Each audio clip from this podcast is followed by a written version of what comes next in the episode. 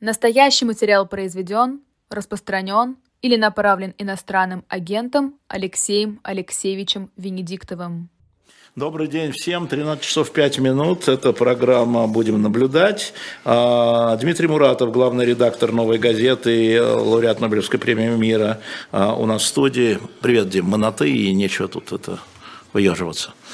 То есть ничего не изменилось? Ничего не изменилось, да. да. А, значит, я а, собрал а, некоторую часть вопросов в Фейсбуке. Сейчас в чате идут вопросы, и все желают выздоровления. Я вижу э, из Ижевска, в частности, Лене Милашиной и э, Александру Нему. Первый вопрос э, – это вопрос, как у них сейчас дела, последние состояние их здоровья. Я не знаю, о чем ты говорил, я не смотрел эфир утром. А, Лена вчера... Ближе микрофон. А, Лена вчера в развороте в «Живом гвозде» что-то рассказала. Я могу сказать, что э, очень сильная... Ах, Господи, я же взял сверток с фотографиями. Я принесу сейчас одну секунду. Говори Ладно? пока. Так, и, э, а. девочки, если вы меня слышите, принесите сверток с фотографиями от Дмитрия Муратова. Спасибо, да. извините. Да, ничего, давай. Специально принес. К сожалению, к моему и твоему сожалению, мы знаем, что в Беслане поставили диагноз, что сломаны пальцы, а что Наоборот, в Грозном да. поставили диагноз, что сломаны пальцы, загипсовали да. э, Лене, Лене руку, а в Беслане гипс сняли, сказали, что ушибы и пальцы не сломаны. Mm. Однако при повторной подробной э, томографии и рентгене выяснилось, что не просто сломаны, а приблизительно 14, э, 14 переломов. переломов и это всех нас расстраивает, поскольку предстоит э, серьезное, э, серьезное лечение, но тем не менее оно освоенное вполне. Э, да. Ну и, конечно, эти сильнейшие побои я покажу. Я покажу фотографии, я принес одну из фотографий, которая не публиковался, с разрешения Лены Милашиной и автора Ани Артемьевой, я ее в эфире сегодня покажу. Ты можешь сходить за... Это я оператор, видимо, один не слышит. А, принеси, пожалуйста, пока мы разговариваем. лежит, простите, да, там, там, там рядом с рюкзаком Извините. или в рюкзаке, да. Ничего да. страшного. А, то, что касается Саши Немова, да. мы с Сашей договорились, что мы а, оставляем для его комментариев все, что он сочтет нужным о себе сказать. Это персональные данные. Да. И э, здесь у Саши и у Лены разные, одинаково уважаемые э, и мною, и тобой позиции. Угу. Саша не хочет, чтобы об этом говорили, а Лена, угу. мне кажется, заняла чрезвычайно точную позицию. Она говорит, мне не стыдно показывать, во что меня превратили. Я не хочу чувствовать себя жертвой. Я не жертва. Угу. Мне нечего стыдиться. Стыдиться должны те, кто это, кто это делал. А, и мне кажется, это очень правильная позиция. И Лена добавляет, мне кажется, этот тезис просто важнейшим. Угу. Она говорит, то, что оставлено на мне, это, если можно так сказать, вещественное доказательство. Давай на эту камеру. А, я покажу вам снимок, где... Да, полностью мы не публиковали. Ну, его и нету угу. нигде. Я принес разрешение Лены и угу. Ани, мы его тоже не будем в дальнейшем публиковать в газете, но чтобы было понятно – это выглядит сейчас приблизительно так. И вы видите, что руки у Лены уже загипсованы. Я тоже считаю, что это вещественное доказательство. Угу. Я вам хочу сказать, что это автографы фашизма. А для меня это еще и, как говорят, рабочая плоскость. Это график, когда, честно говоря, редакция и наши партнеры по этому расследованию, мы хотим в каждый след, оставленный от удара, вписать имя, фамилия и отчество тех, кто этот удар наносил. А, в этой полипропиленовой демократии и в этой полипропиленовой республике. Ты слово объясни. Про полипропилен, может, люди не понимают, Это дубинки, почему. которые били, вырезанные из, из промышленных труб, которые изготавливают из специального материала, полипропилена. Удар особо жесток и страшен, и напоминает по своему ощущению ожог. Вот сюда мы будем вписывать. Угу. Угу. Повешу на стенку и буду вписывать, кого уже нашли. Ну и, может быть, годы жизни. А, вот такой вот вот такое вот самочувствие. Вопрос был, и было их несколько, да. и э, мне, но я решил оставить, и сказал, придет Муратов, сам скажет, э, какого хрена ты разрешил ей поехать в Чечню?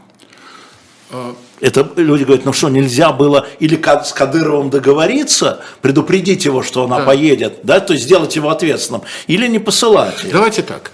А, давайте тогда уж серьезно отвечать на это вопрос. Абсолютно. Да. Значит, почему не задается вопрос, как, какого хера у нас есть Конституция, где говорится об одинаковом действии законов на всей территории Российской Федерации?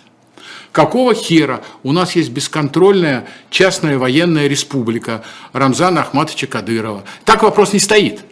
Какого хрена у нас многократные убийства, насилие, избиение, окрашивание и а, адвоката Дубровиной три года назад и той же Милашиной, и сожжение автобуса комитета против пыток, и убийство Истемировой, и убийство Политковской – да? Это вопросов не вызывает. Почему это так? Вызывает вопрос, почему туда поехала Милашина. Вот почему, это... почему ты разрешил, вот это... как главный редактор? Нет, сначала вопрос более общий ответ, а потом я отвечу да. на этот. Леша, вопрос тебе. я не уйду от этого ну, вопроса. Хорошо. Так вот, и вместо того, чтобы понимать, что у нас происходит, задается вопрос, почему она туда поехала. Не задается вопрос, почему с ней это сделали и каким образом федеральная власть все это терпит и допускает. Такого вопроса нет. Есть вопрос, почему ее отпустили. Отвечаю.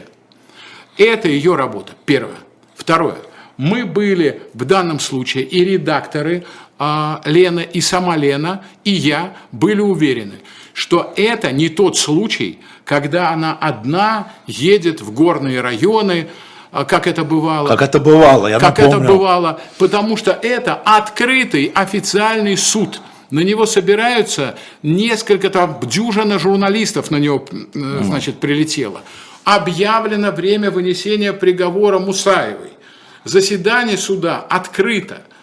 Вот, собственно говоря, мы ехали на судебный процесс, на котором применяется Уголовный кодекс Российской Федерации, судит федеральный судья, судит в суде. О чем разговор? Какая здесь может быть вообще-то вообще угроза? А как выяснилось, они действуют вообще ничего. Вот, вот так вот. Ошиблись ли мы?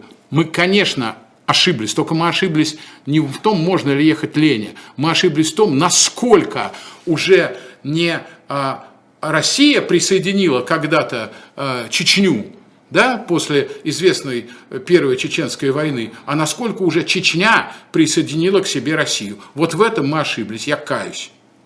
А, но при этом а, ты говорил и говорил спасибо, в том числе чеченским врачам. Я хочу сказать, что совсем непросто людям, которые дали клятву Гиппократа, но которые находятся безусловно, под управлением властей своей республики, работают в бюджетном учреждении, лечить то, что нанесли те люди, которых я считаю представителями самого этого государства. Они лечили то, что это государство и сделало. Это требует, Леш, согласись, мы с тобой немного про это знаем, это требует, в общем, и профессионализма, и мужества. Конечно. И грозненские врачи, я им низко кланяюсь, они сделали абсолютно все возможное. А до вмешательства, еще до вмешательства Татьяны Николаевны Москальковой, которой огромное спасибо, а, и уполномоченного по правам человека Чечни, который тоже вмешался и приехал в больницу, именно врачи устранили первые самые острые симптомы, они загипсовали Лене руку, они обработали и зашили ножевую рану, которую а, нанесли бандиты Саши, адвокаты Сашу Немову. Э, и они же в скорой помощи сопроводили до э, больницы в городе Беслане, где уже прекрасные осетинские коллеги продолжили, продолжили и стабилизировали этот, ее этот труд. до того, да. что она могла выдержать перелет. перелет Кстати, да, это тоже да, была да, проблема. Да. Ой, про перелет там много вопросов. Ну, слушай, а а, есть вопрос э, на другие темы, мы еще Давай. вернемся к этому. Давай. Ну, вот э, вопрос Ильи, который мне в Фейсбуке написал, э, о мятеже, о Пригожине. Вот ты не высказывался по этому поводу, поэтому вот у тебя включен микрофон. Угу. Как ты это понимаешь и какие последствия для людей это все и будут ли последствия или это все игра? главный вопрос, который стоит у нашей обоссавшейся от страха элиты, а вернется ли Пригожин? Когда задается такой вопрос, всегда имеется в виду, а, они на себя это меряют. А разрешит ли Путин ему вернуться? Я отвечу, что Пригожин может вернуться, но разрешения ни у кого он для этого спрашивать не станет. Какие ресурсы остались у Евгения Викторовича Пригожина? У него осталась народная а, популярность, отчасти Робингудовская, отчасти Пугачевская. У него осталась большая сеть а, профессиональных людей, диверсантов внутри страны. Имеется в виду рассеянных. Под... Конечно. Ему вернули а, деньги для того, чтобы расплатиться с э, ранеными и семьями погибших вагнеровцев и заплатить им зарплату. У него остались замечательные, высококвалифицированные командиры уровня, уровня Богатого, Трошева там, э, и Уткина. Очень важно, что у него сохранился, я думаю, это предположение, вот про предыдущее я знал, я думаю, что у него сохранился еще один ресурс, назовем это депозитарий тайн – где хранятся многие истории, которые он знает о функционировании действующей власти, в том числе первого лица. Я могу сказать, в наших архивах хранится замечательная история, когда один из официантов Конкорда, который обслуживал а, официальный ужин первых лиц uh-huh. государства, президент Путин встречался с премьером одной из североевропейских республик, uh-huh этот официант по просьбе Пригожина доложил ему все, о чем говорили за столом. Когда это вскрылось, и мы это напечатали, Пригожин сказал Путину замечательную фразу. Да, я это сделал. Да, я, наверное, виноват. Но я не могу, чтобы хоть одно ваше слово не было зафиксировано, не было зафиксировано и пропало, и пропало для истории. Он был, насколько я понимаю, понят ну не то что прощен, а как минимум понят и продолжил, и продолжил свою работу после публикации того, э, э, этого случая. Вот и сейчас я думаю, что он может не просить прощения, типа «разрешите вернуться», а он может совершить нечто такое, пользуясь своими ресурсами, о которых я чуть позже скажу. Mm-hmm. Леш, может быть, даже, кстати... Да сейчас скажу. Я, я сейчас скажу, я сейчас скажу об этом. Своими ресурсами может совершить некое великое злодеяние на пользу э, России. Он может, например, постараться организовать, я не знаю, покушение на Зеленского и привести в Кремль голову э, президента Украины. Почему нет? Он должен совершить нечто такое, что перебьет привкус э, привкус того, что Путин назвал ударом в спину, в спину России. Думает ли это Пригожин? Да не может. Не может не, не не может не думать. Тем более, вот смотрите, не так давно Госдеп США включил Вагнер в список государств, которые попадают под санкции. У нас Ирик Муртазин очень подробно, много лет занимается темой ресурсов, ресурсов Пригожина и Вагнера. В Центральной Африканской Республике, где убили наших с тобой коллег Радченко, Расторгуева и Архана Джамали, компания не без остроумия, названная «Мидас», я напомню тебе про этого да. легендарного мифологического царя, который превращал в золото все, к чему он прикасался. Мидас – это компания, которая добывает золото и алмазы. Компания Диамвил а, э, находится там же. Но кроме того, Пригожин а, очень успешно посоперничал за африканский континент с китайцами. Китайцы туда инвестируют uh-huh, uh-huh. гигантское количество денег, а Пригожин инвестирует хорошо подготовленную охрану президентов африканских республик. Я тебе могу сказать, я думал, кто, на кого же он мне похож, как, кого напоминает в Африке? Он директор инкубатора африканских диктаторов. Он их выращивает, он их защищает, он их направляет, он уже работает, вот послушай – он работает и контролирует ситуацию в Ливии, в Зимбабве, в Конго, в Мозамбике, в Мадагаскаре, Гвинее, Гвинее-Бисау, Анголе и теперь... Мали. И теперь Судане и Мали. Конечно. Посмотри, что у нас э, происходит в том же самом, э, в том же самом э, Судане, например.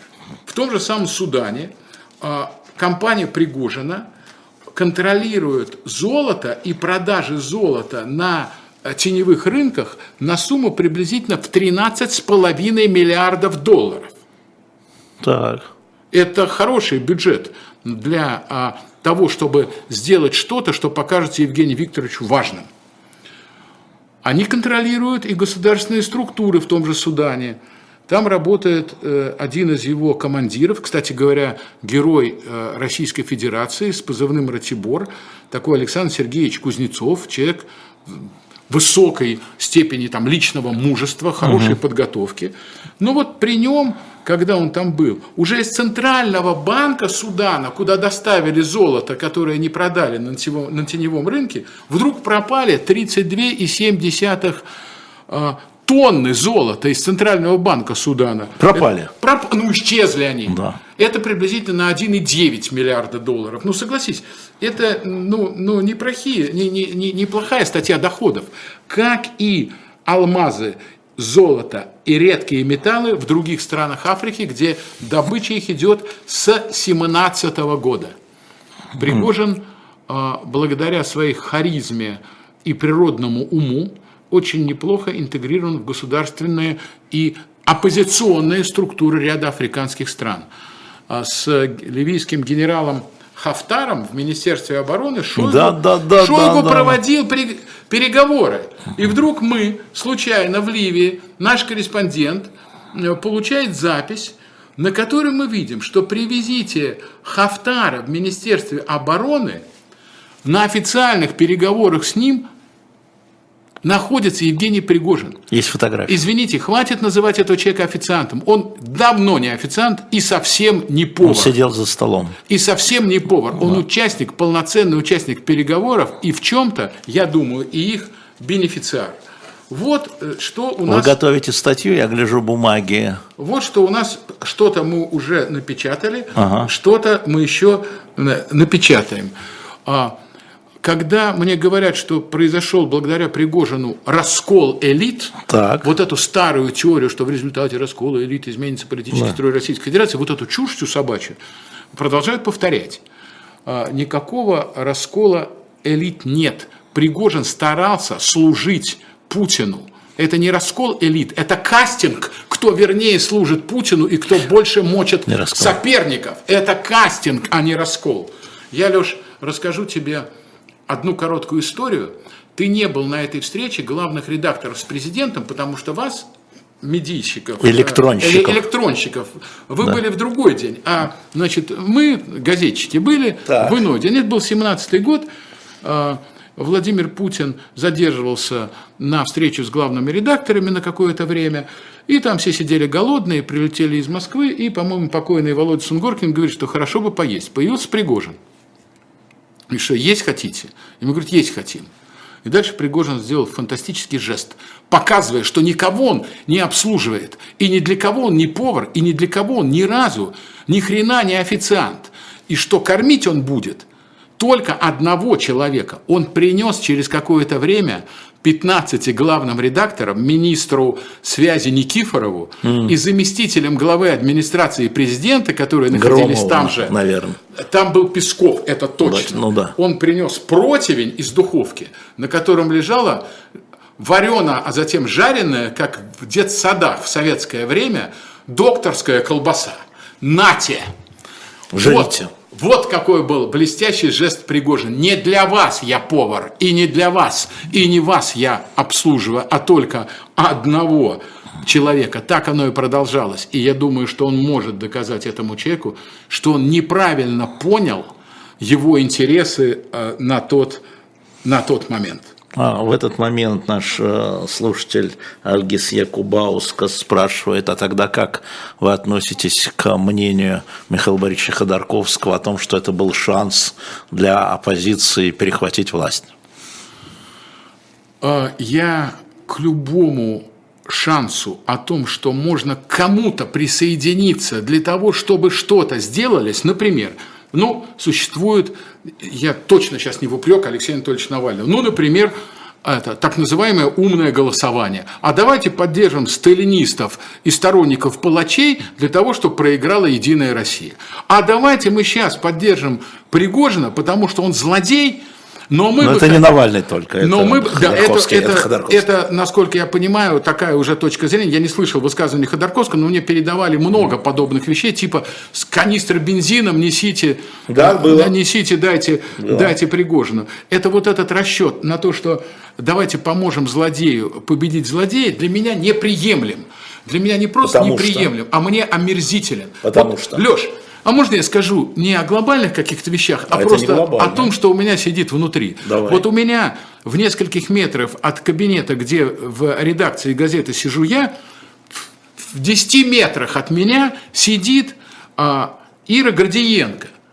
Одна из наших блестящих сотрудниц. Она вдова Архана Джемаля. Скажите, пожалуйста, Архана Джемаля, которого, как выяснил Центр досье того же Ходорковского, и его, и Радченко – и Расторгуева убили люди господина Пригожина, а прикрыл их МИД Российской Федерации МИД, и Следственный да. комитет Российской Федерации. И вот могу ли я сказать, а давайте поддержим Пригожина вдове Архана Джемаля. Вот когда вы так ставите вопрос, вот тогда у вас очевидный ответ. Вот я так и отвечу. А, еще один вопрос тогда а, спрашивает Александр Грубин. А, как вы относитесь к мнению Григория Явлинского о том, что неважно, где сейчас стоят войска, нужно прекратить стрелять и только потом договариваться? Я прекрасно отношусь к любому способу сбережения мира на войне. Но мне, говорят мира все-таки, а не Мне войны. нужно понять, кому обращен призыв. Если этот призыв обращен к американцам «прекратите поставлять оружие», это один вариант призыва. Если это обращено к российским властям, то я склонен абсолютно точно это поддержать. Если мы говорим, давайте обескровим одних с тем, чтобы капитуляция была разновидностью мира, это третий вариант. Но что в этой ситуации является наиболее принципиальным?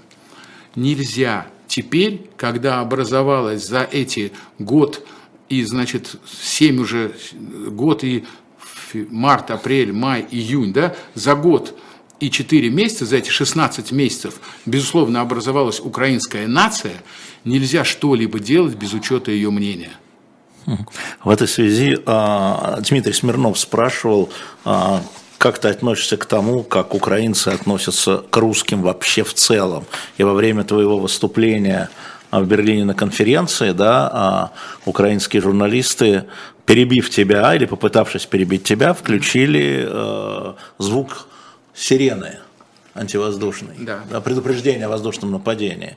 Да, и, ну, мы знаем много случаев, когда вот, э, украинские коллеги, я говорю сейчас о журналистах, да, не хотят, в общем, даже на одном поле, что называется. Э, ну, а что, а что тут, тут разве что-то непонятно? Непонятно, если люди спрашивают, ну, значит ну, непонятно. Ну хорошо, я тогда отвечу. Я тогда отвечу. Знаете, э, граждане в Украине каждый день видят э, трупы, тела растерзанных людей, и там под 140 тысяч зданий уже, значит, убиты, да? Наводнение, Каховская, Каховская ГЭС – кладбища, заполненные телами, как они должны относиться к гражданам страны, э, которые это сделали без нападения на эту страну Украины. Вот они так, соответственно, относятся.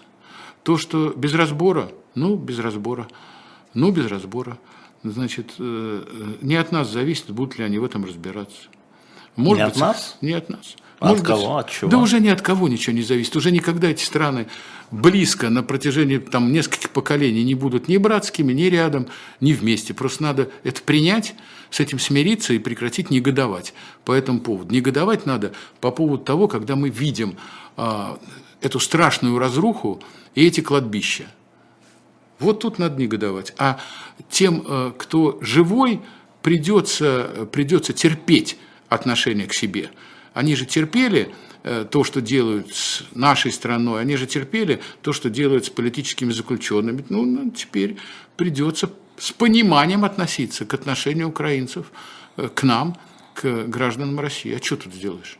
Ну, ты сказал про политических заключенных, я забыл спросить тебя, а, сколько у нас уже людей под этой... Я знаю, что твоя газета ведет статистику, ты мне говорил, я забыл, и поэтому сколько у нас уже по таким вещам? Можно, можно по-разному считать, но около 600, около 600 человек по политическим, по политическим статьям в Советском Союзе на пике э, репрессий в отношении диссидентского движения, это где-то 78 год, было 700 э, человек. То есть мы То приближаемся. Мы приближаемся в этом смысле.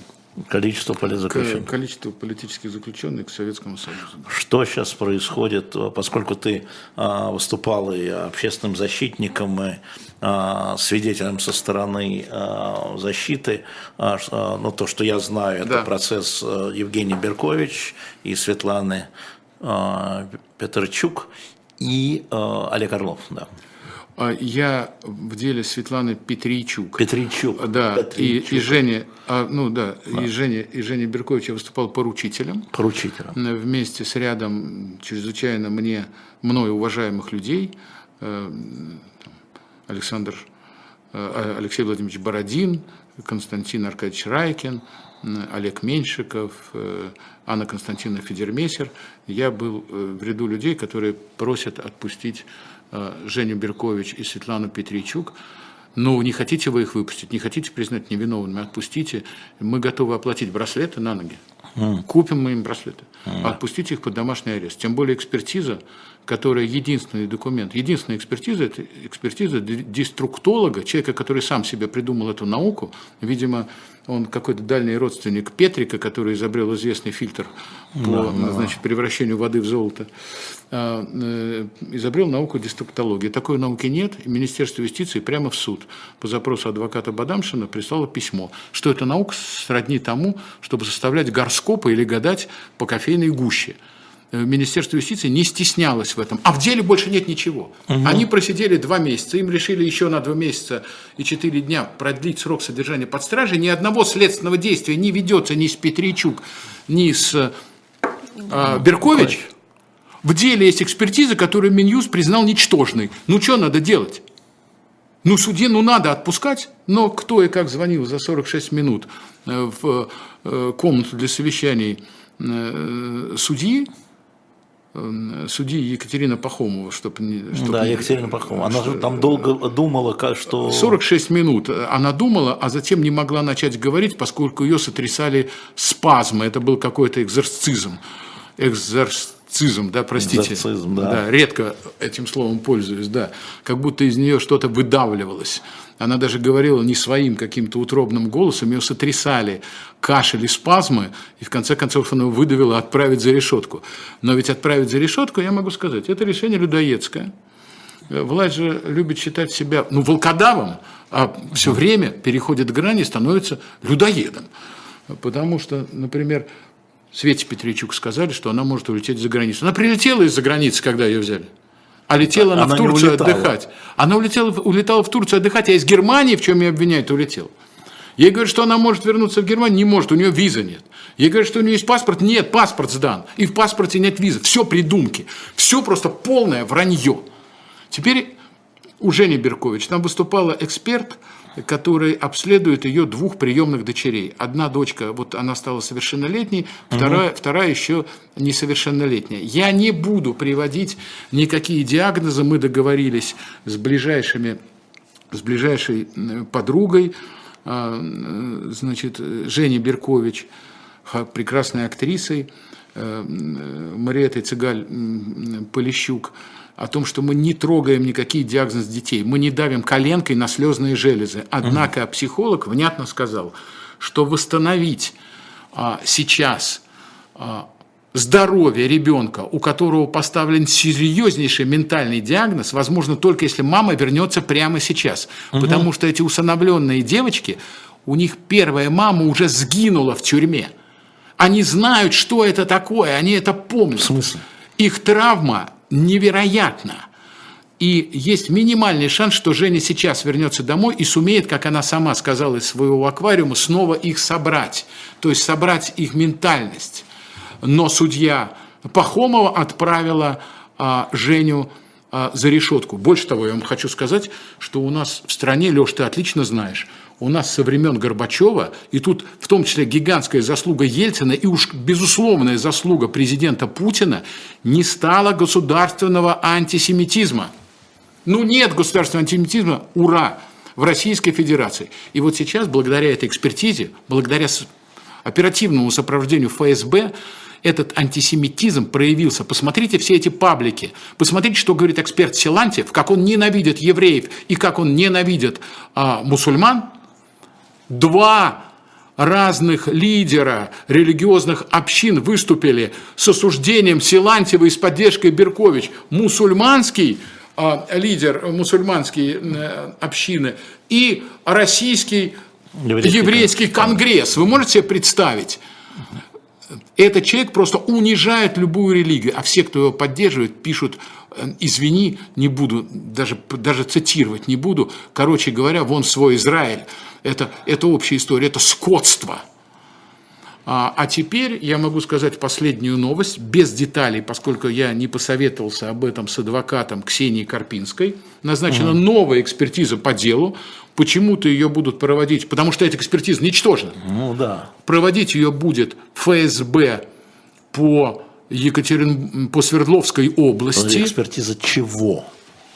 Состояние спектакля, спектакля а лингвистическая экспертиза спектакля, как она там называется? ФСБ, спектакля. ФСБ спектакля, текстов спектакля, сравнивать тексты в разных спектаклях, сравнивать текст, текст, текст пьесы и текст спектаклей. И это будет проводиться ФСБ Свердловской области. Все это время та экспертиза не прошла, ну не прокатила в суде. Теперь они заново отправили экспертизу за Урал, на Урал, да? Почему? Леша, нет ответа, нет ответа на вопрос. Потому что все можно, Леша. Потому что все можно. Потому что насрать на общество, на закон. Надо посадить Беркович и Петричук. Мы сломаем судебную систему, мы сломаем систему экспертизы, мы сломаем систему защиты, мы сломаем судей, но мы посадим. Вот какая задача. Все эти ценности под названием суды, состязания сторон, меры пресечения, которую легко, пожалуйста, залог, запрет определенных видов деятельности, содержание под стражей. Какая опасность у Петричук и Беркович для общества? Они кто? Рецидивисты, убийцы, это, сумасшедшие с лезвием в руке по Мандельштаму. Кто они? Нет, держать за решеткой, пока на Урале ФСБ не сделает еще, блин, одну, одну экспертизу. Вот что происходит с этим делом. Два слова про дело Орлова. Да. Могу сказать. Ты там защитник, да? Я защитник э, по делу Орлова, не в статусе адвоката, но я защитник. Общественный защитник. Это нет, слово общественный уже, уже нету, не существует. Ну, да, я защитник. В статусе адвоката. Я не адвокат, а защитник, можно так сказать. По делу Орлова ну, вместе с Катериной Чертюхиной, замечательный адвокат. Мы на последнем заседании, которое было 3 июля, анализировали экспертизу. Там тоже в основе обвинения лежит э, экспертиза, э, которую сделали эксперты Крюкова и Тарасов. Они лингвисты. Это лингвистическая экспертиза, в которой почему-то говорится в лингвистической экспертизе, что Орлов считает себя джедаем. Мы Чего? Джедаем. Джед... Считает себя джедаем. Поскольку в его статье написано, что темные силы э, рвутся к власти в моей стране, да. значит, он, пишут эксперты, позиционирует себя как светлая сила, то есть джедай. Мы офигели, запросили офис Лукаса, что это имеется вообще в виду, на какие книги э, космической, значит, Господи, этой Одиссеи ссылаются, они молчат. Молчат, говорят, это общеупотребительно. А я думаю, может, они хотели заседание закрыть, типа все-таки космос, военный космос, ну да, войны в космосе, это военная тайна, да. Военная а вторая тайна. вещь вот какая. Лингвисты. У них мы обратились к нашим любимым, нашим соучастникам, тем, кто поддерживает новую газету – Откликнитесь, пожалуйста, учителя и преподаватели русского языка и литературы, те, кто регулярно проверяет работы, диктанты и принимает ЕГЭ. Откликнулось, я вам сразу могу сказать, несколько десятков человек. Мы выбрали 10 человек и выбрали жюри, отправили им эту экспертизу на предмет проверки орфографических, грамматических, стилистических и пунктуационных ошибок. Так. Значит, я вам могу сказать, что ошибок свыше 60, самых разных. Эта оценка, если брать по баллам ЕГЭ, ниже 14 баллов, то есть кол. Это двойка и кол. Да? Это лингвисты. Эксперты. Это эксперты. Судебные. Это судебные эксперты, лингвисты. Еще раз говорю, лингвисты. А, они вдруг, огромная часть этой экспертизы написана, используется креализованный текст. Ну, креализованный текст, Леш, поскольку я занимаюсь полиграфией и газетой значит, всю свою сознательную жизнь, креализованный текст, если попросту говорить, а без глупостей, это текст с картинками.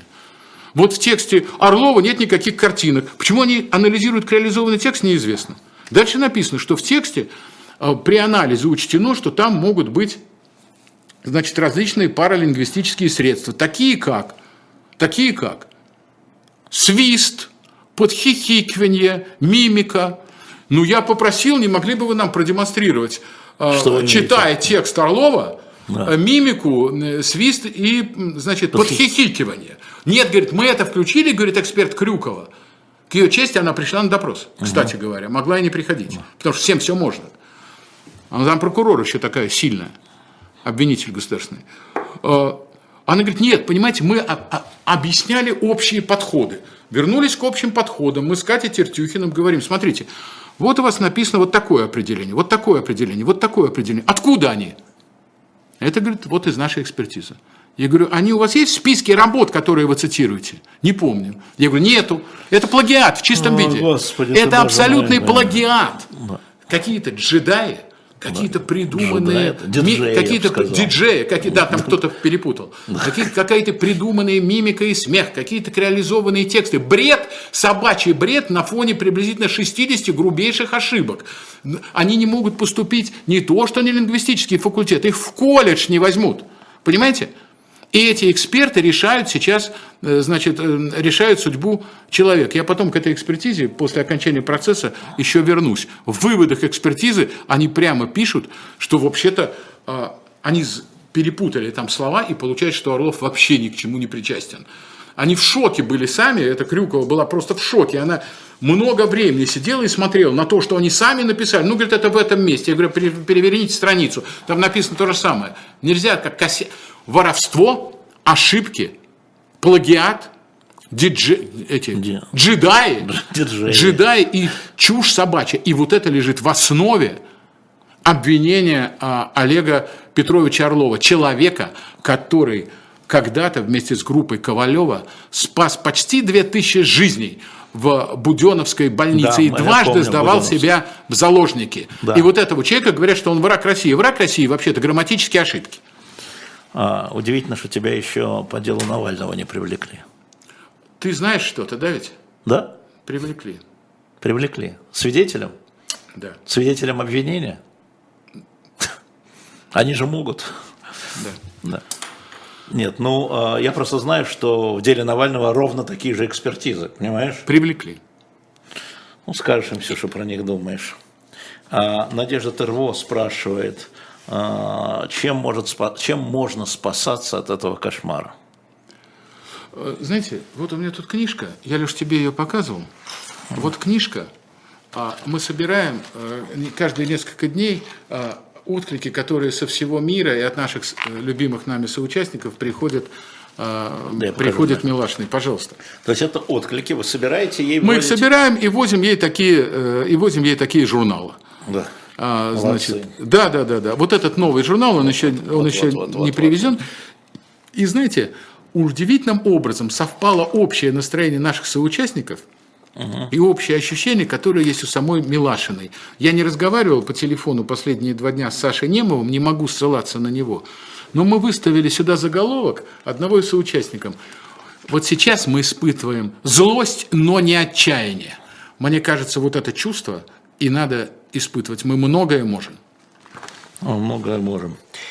А, один вопрос, который засыпает почему-то всегда эфиры. Считаешь ли ты сущностным все эти разговоры про двойников Путина, двойников Пригожина?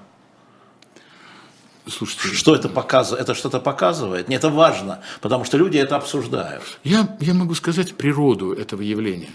Да. А она заключается в, в том, что когда э, убиты, закрыты или потеряли свою репутацию э, профессиональные средства массовой информации, нет доступа к телевизионным экранам людей не тронут, с сознанием, которое не тронула и не разложила конспирология, то люди начинают придумывать для себя теории, которые что-то им могут объяснить. Ведь действительно сложно объяснить историю, когда говорят, что это нож э, в спину, нож в спину, и да. тут же возвращают оружие. Когда говорят, что это предательство, и тут же закрывают уголовное дело. Когда закрывают уголовное дело в отношении людей, которые сбили несколько вертолетов и самолет разведки Ил-22, но держат в тюрьме Женю Беркович. Объяснить же это невозможно.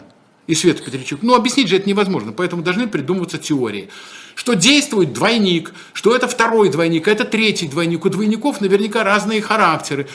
Я знаю, что одна из умных девушек написала даже пьесу, где взаимодействуют между э, значит, собой добрые, хорошие, злые и разные другие, и разные другие двойники. Это от а, отсутствия высокопрофессиональной, по высоким стандартам созданной э, информационного продукта. Условия закрытия медиа – Э, условия того, что в парламенте не представлены никакие люди, у которых, безусловно, есть мирное настроение, а не настроение продолжать СВО, они нигде не представлены, эти люди, у них нет своих медиа. Вот в этом вакууме угу. возникает история или про известную пиццерию, где значит, э, продают смерти э, христианских младенцам еврейскому лобби в Вашингтоне, угу. или то, что земля плоская, или то, что у Путина футбольная команда э, значит, двойников и все такое прочее. Это все собачья чушь. Это просто был такая небольшая интермеция. Вот серьезный вопрос. Ольга Троицкая пишет. У меня сегодня день рождения, мне 51 Оль, год. здрасте. Поздравляем вас. Поздравляем, да. Оля. Знаешь, что она пишет? Сейчас придут пожилые родители, пожелайте мне стойкости выслушать Соловьевский бред. А что делать, когда твои а, родители в семье, друзья, близкие, да, вот а, приходят и вот начинают вот, вот это все. Вот эти экспертизы. Э, Оль, включая. Оль, знаете, я вот читал недавно э, книжку, которая готовит, э, находясь сейчас в вынужденной, вынужденной эмиграции, готовит Лена Костюченко. У нее mm. там будет большой кусок, она точно так же с трудом разговаривала mm. со своей мамой, пока она не поняла того, что мама для нее дороже, чем победить в каком-либо в каком-либо споре. А замечательный парень, молодой социолог по фамилии чтобы не соврать, Греков, э, сказал, и мы с тобой об этом в эфире упоминали как-то, Леш, еще угу. где-то год назад, о том, что надо учиться ненасильственному, ненасильственному общению. И еще нам надо понимать, что приблизительно э, только 16% людей доверяют фактам, а приблизительно 84% людей в разных странах доверяют только своему, только своему убеждению.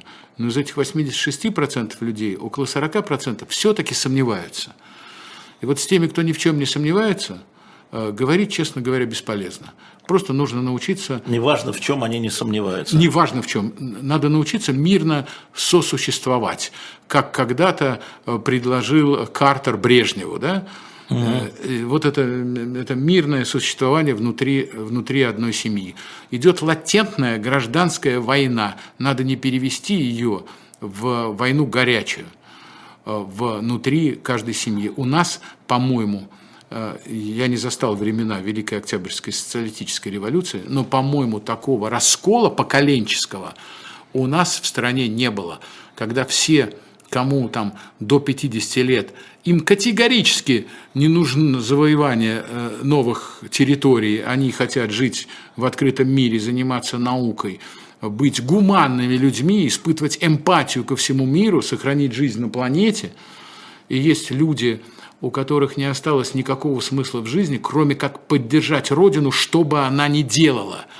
Это такое воспитание. Это вот этот патриотизм на диване, он чрезвычайно агрессивный. Вдруг э, одинокие старики, назовем это так, партия одиноких стариков Союза Советских Социалистических Республик, они вдруг снова почувствовали себя почувствовали себя нужными, почувствовали, что они являются опорой президента. И возвращая себе смысл жизни, они готовы молодое поколение э, посылать умирать. А, но внутри этого этих семей есть и вот эти старики, и это молодое поколение, люди с разными взглядами, они встречаются каждый день за столом. надо есть за столом есть. Молча. Надо, надо за столом есть. А, Есть, есть погода, есть внуки, а, есть художественные фильмы. А, Пожалуйста, а, вот и все. Вы все равно себе не простите, если кого-то доведете до инсульта, а они себя не простят, если до инфаркта доведут вас. Придется за этим столом вести себя мирно. Пускай меня сейчас проклянут все возможные паблики. А, Александр Шлезвин пишет, но воюют-то не старики. Я В уже сказал В как раз окопах про- не старики. Я как раз про это сказал, да, что а, то поколение, у которого, ну уже чисто по физиологическим причинам, извините, нет будущего, определяет будущее для тех поколений, у которого оно есть, посылая его, посылая его умирать, а, и всячески это уже даже приветствую. Я видел фантастический ролик, когда а, шаферша на свадьбе молодых людей говорит, вот одна полная чаша должна быть за ваше здоровье, чтобы в доме все было, а вот полная чаша крови для ваших врагов. Хорошо напутствие молодому поколению. Со Это стороны- сейчас вот это вот. Да, вот недавно совсем. И единственное, что хочу сказать, э, я получаю очень много писем в ответ на реплику, под- похожую этой, которую Да. я уже говорил здесь в живом дожде. Мне пишут сотни людей, которые говорят, да, мне 81 год, мне 78, мне 85, но я не такой. Да, не оскорбляйте я не стариков, да. оскорбляйте, не оскорбляйте всех. Я точно абсолютно не про всех. Я говорю в данном случае, извините, про, э, про большинство. А социология нам показывает, что картинка такова. А, Вопрос спрашивают, почему ты здесь и не уехал. Очень много достойных людей, это я расш- расшифровываю. Потому что мы с Венедиктовым собрались после эфира пообедать. Ответ, да. Ответ. А, а, как существует газета? А, где ее искать, спрашивают люди, которые привыкли бумагу читать. Ну, газета запрещена, э, газета не выходит. А Мы выпустили, у нас было право, э, зарегистрировано одно из изданий, мы выпустили 31 марта к 30-летию газеты один толстый номер, 96 Вот полос. как раз спрашивали его можно, 30-летие. купить, его можно купить в нашем магазине, он еще есть. В смысле, а, В фи- электронном магазине э, газеты. электронном магазине «Газета» можно газеты, купить, да. это можно купить, как и книжки, как и разные разные другие мерчи. Например, вот я тебе принес подарок. Да. Ты тут ту уже истратил. Вот эту наши любимые полезные тряпочки. Это тряпочка для очков, на которой написано «Это мы еще посмотрим». Да, На. он- да, такой у меня не было. Такое у тебя не было. Такой у меня не было, да. То есть э, газета живет на это. Газета, газета редакция. живет с помощью соучастников, с помощью э, вот этого Аудитории. товара. Газета Аудитории. выпускает свой сайт, он под VPN, и телеграм-канал, и YouTube-канал «Но», и рассылка нашим читателей почты. Это те платформы, на которых мы продолжаем работать, и, между прочим, э, выпускаем блестящие материалы. Спасибо, кстати говоря, Леш, тебе и «Живому гвоздю», потому что теперь по пятницам Да. в «Живом гвозде» авторы главных материалов «Новой газеты» выступают здесь у Алексея Венедиктова в «Живом гвозде» в прямом эфире. Вчера, кстати говоря, про свой материал рассказывала уже не Садра, а все-таки с больничной койки, Койки, да. да, э, Лена Милаш. Лена Милашина, да.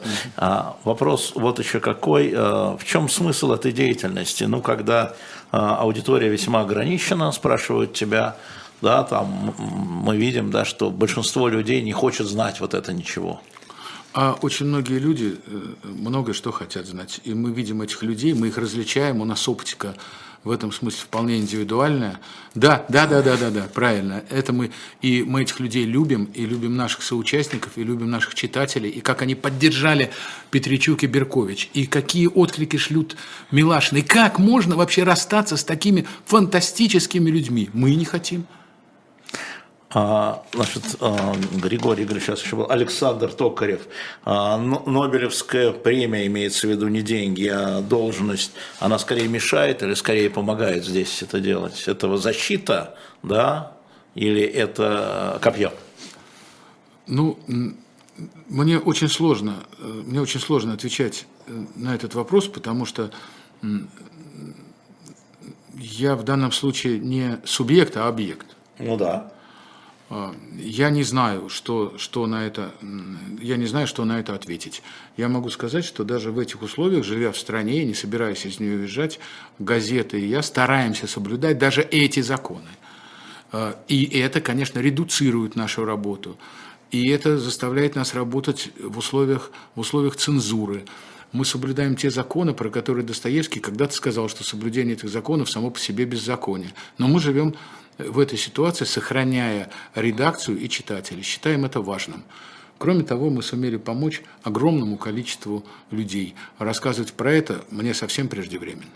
Да, ну это понятно. Я и не И ты, Леш, тоже знаешь, о чем речь. Да. А, может быть, последний вопрос. Напоминаю, Дмитрий Муратов у нас. Не забывайте ставить лайки, чтобы потом... А я тебе заявление принес еще на подписать. А на сколько минут-то? На 30 секунд. А то это еще есть время, да, обязательно. А, потому что если вы ставите лайки, это э, материал увидят в YouTube больше. Так работает YouTube. Ты в своей речи на этой берлинской конференции, которую я уже упоминал, а, сказал вещь, ты знаешь, Путин закрыл, война, Путин, военные действия, закрыли окно в Европу, заколотили. Заколотили, да. Заколотили. То есть ты так завернул. Почему? Ну, все. Почему все? Больше, больше. Жизнь закончилась? Ну, для на, России, для на россиян, огромный для период, этого молодого поколения, на огромный о период, ты говоришь. Конечно, на огромный период времени, да. Осталось нам с тобой стараться поддерживать, чтобы были какие-то гуманистические коридоры, чтобы можно было уезжать тем людям, которые не могут отсюда не уехать, их жизни что-то угрожает, чтобы продолжалась помощь а, детям больным лейкозом и поставлялись сюда, а, значит, специальные лекарства для приживления костного мозга, для того, чтобы, вот я сейчас О, знаю Господи, по своей да. ситуации, что фактически заканчиваются основные материалы для эндопротезирования, остались какие-то гуманистические вещи, вещи, ну, да. а никакого возвращения России в Европу, в органы власти Европы, в открытие границ между Россией и Европой нет и не будет. Я думаю, что Владимир Путин свою историческую миссию во многом видит в том, чтобы завершить эпоху демократии в целом в мире. И он в успе... мире. В мире. Он, это его, мне кажется, миссия да? Угу. Он к этому успешно, он к этому успешно идет. Победа демократии, которая казалась Фукуяме безвозвратной, возвращена Путиным на поле с идеологического и военного сражения, угу. Путин закроет демократию. В этом смысле он закрыл, уже закрыл Европу. Окно забито, на нем решетка. А, Зинаида нам пишет, слушаю вас, вы молодцы, мне 77, сестре 85, и мы с вами согласны. Спасибо вам огромное. У меня есть два слова, Леш, даешь да? мне сказать, твои, пожалуйста? Во-первых, я хочу, меня заколебали уже вопросом, на каком самолете мы везли, я знаю, что ты на этот вопрос уже отвечал. Я хочу сказать, что палачи вечно хотят обвинить жертв в способах транспортировки их в руки врачей. Ну да.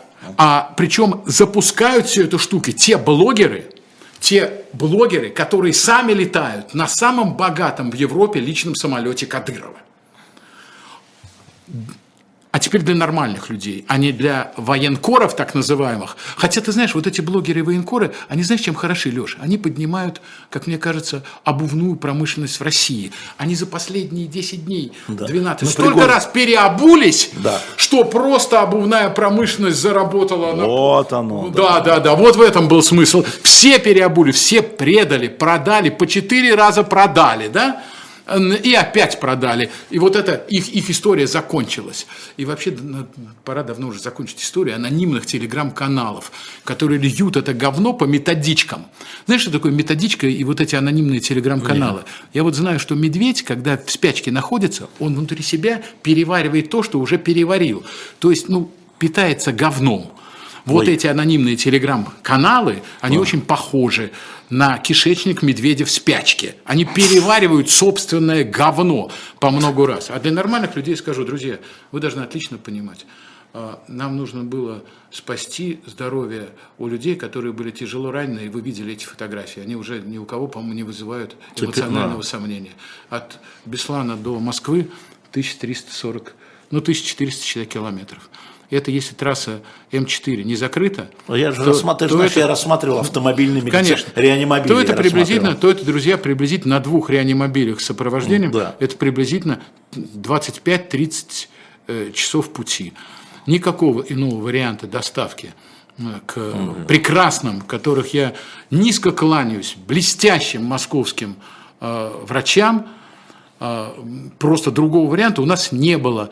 Покупать несколько рядов в пассажирском самолете, вылет которого, значит, был бы неизвестно Это- куда. ты думаешь, я не пробовал? Затас- Ты думаешь, я- ты думаешь, я не затаскивать туда а, врачей медицины катастроф с кислородными баллонами. Вы когда все это представите, А ты помнишь, как баллоны не пускали сначала да я помню, Они конечно. пилоты, ну, что ну, конечно, потому что с кислородными баллонами летели. И я напоследок, вот заканчивая эту тему, да, да, да. скажу только одно. Значит так, понадобится для того, чтобы выручить наших э, сотрудников и наших коллег, понадобится космический челнок, будет космический челнок. Попрошу Венедиктова Будет, договориться. будет. Или Леша говорит, нужна будет собачья упряжка, будет собачья упряжка. Сдохните от своей злости, Да, э, значит, э, зибанутые. Да. Да. А теперь А теперь заявление. Заявление. А, э, Чеченское официальные лица выступили с тем, что это в нападении ощуща- ощущается западные приемы. типичный почерк западных специальных служб. Это очень серьезное заявление. Я предлагаю Венедиктову при вас в прямом эфире подписать а, то, что я составил. Заявление в Национальный антитеррористический комитет ФСБ РФ. Просим вас со всей серьезностью отнестись к заявлению официальных лиц Чеченской Республики о том, что в нападении и избиениях специального корреспондента «Новой газеты» Милашина и адвоката Нема четко виден почерк западных спецслужб. Подобные заявления звучат из уст руководителя республики не первый год. Сложилась абсолютно нетерпимая ситуация, когда долгое время в одном из ключевых регионов России действуют диверсионные группы западных разведок. Эти группы могут регулировать видеонаблюдение вблизи объектов повышенной опасности, отключать камеры международного аэропорта Грозный. Им доступны персональные данные россиян, списки пассажиров гражданских авиакомпаний России. Диверсанты спокойно, с оружием, и с полипропиленовыми трубками перемещаются по дорогам Республики России на машинах без номерных знаков. Наконец, несмотря на распоряжение главы Чечни Кадырова и главы Следственного комитета Бастрыкина, они неуловимы. Их вновь не удалось задержать по горячим следам. Наверное, они скрылись в зеленке. Кстати, это слово после обливания Милашиной приобретает особый тревожный смысл. Диверсанты как бы дерзко намекают, что зеленка – это теперь не только леса и кустарники. Зеленка теперь повсюду. Она угрожает каждому гражданину. Просим в соответствии с законом допросить должностных лиц Чечни и пресечь деятельность западных специальных служб с полипропиленовыми трубками на территории Чеченской Республики. Бдительные граждане, редактор «Живого гвоздя» Алексей Венедиктов, редактор «Новой газеты» Дмитрий Муратов. Пожалуйста. Ну да, и уж на, уже правильно, нечего. Я уже испугался, западные службы ходят по Чечне как к своим домам, понимаешь? Да. Понимаешь? Защитим Чеченскую Республику от западных Да. э, специальных, специальных служб. Слушай, Мик, тут столько всяких э, пожеланий Лени Милашина. У тебя не хватит никаких Вот эти а, журналы. альбомов, да. Но не забывайте, я скажу еще одну вещь, ребят. Те, кто пишут э, в СИЗО, в тюрьмы политзаключенным, вы знаете, они получают ваши письма. И Женя Беркович объяснил, я просто напомню, кому это надо. Вы говорите, что мы можем сделать? Говорит, нам это надо, говорят они, нам, вот Жене Беркович, Светлане, Илье Яшине, Алексею Навальному, Алексею Горинову, Лилии Чанышева, сейчас забуду, я не могу 600 человек назвать, да. им надо, если вы можете, что мы можем делать, мы тут дома сидим, вот и напишите. И я добавлю одну фразу к тебе. Давай. Вместе с Лидой Маниавым, с Катей Гордеевой мы начинаем писать письма а, политическим заключенным, тем людям, которые в тюрьмах, с тем, чтобы отнять у сроков, которые они получили, хотя бы по 5-6 часов в неделю. Чтобы они могли Читать, и отвечать. А Милашина вам ответит, как только гипс снимут, и она сможет, сможет держать ручку. Она мне это обещала. Спасибо всем большое, это была программа с Дмитрием Муратовым, «Живой гвоздь». Спасибо, что вы были с нами, и всем пока.